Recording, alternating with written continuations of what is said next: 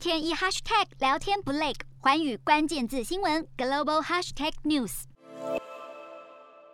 今天的东南亚大头条要关注到马来西亚外交部四号深夜发布新闻稿，表示有数艘中国船只进入马来西亚专属经济海域，这当中还包括了一艘中国调查船，也因为此举不符合联合国海洋法公约，因此已经召见中国驻马来西亚大使表达抗议。由于南海主权议题长期以来引发周边数个国家争论不断，各国都宣称拥有南海主权。对此，马来西亚外交部也表示，南海议题涉及国与国的关系，马来西亚的国家利益是决定马来西亚对南海立场和行动方针的重要考量。因此，重申南海争议必须以符合国际法公认而且和平的方式来解决。